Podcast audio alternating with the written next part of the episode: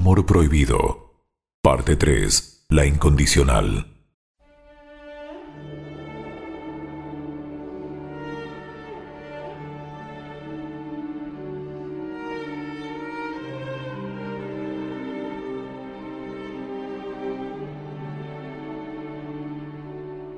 que me bese ardientemente con su boca, porque tus amores son más deliciosos que el vino. Sí, el aroma de tus perfumes es exquisito. Tu nombre es perfume que se derrama.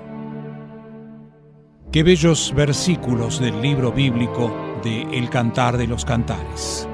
Todo este libro es un poema y tiene tanto significado y belleza que no extraña que se lo llame la canción más hermosa por excelencia. Este cantar fue compuesto por el rey Salomón al principio de su reinado de 40 años y narra la historia de amor entre un pastor y una campesina sulamita.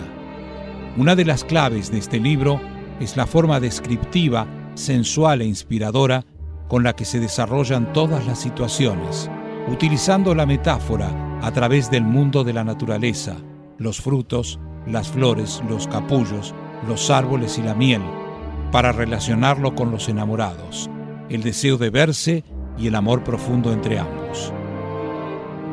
Pero ustedes que me escuchan se preguntan, ¿por qué comienzo este capítulo con estos bellos pasajes del Cantar de los Cantares? El amor vive en todos nosotros y no podemos ocultarlo cuando nuestro corazón busca a otro corazón para compartir su dicha. Pero a veces esa dicha no es compartida. Ahora nos ubicamos en la cartuja. Allí, un mensajero entrega una carta a uno de los frailes. Esta misiva está dirigida al almirante Colón, no viene de la corona. La envía un corazón despechado.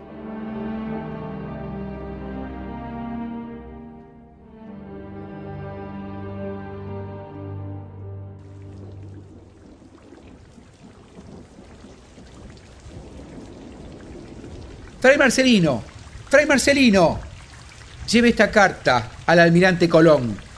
El mensajero ha dicho que es de suma importancia. Con paso apresurado, el joven fraile lleva la carta a la habitación donde se encuentra Cristóbal Colón, golpea la puerta suavemente para no perturbar el clima de oración y meditación del claustro. Fray Marcelino Ovejero entrega la epístola al almirante observando por primera vez de cerca al hombre que llegó a tierras desconocidas para los hombres de su tiempo. Observa de cerca al individuo privilegiado que fue elegido para extender la cristiandad más allá de donde el sol se pone. En sus ojos hay admiración y a la vez respeto.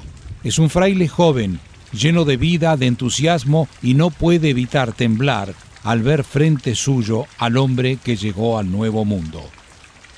Un mensajero trajo esto para usted, almirante.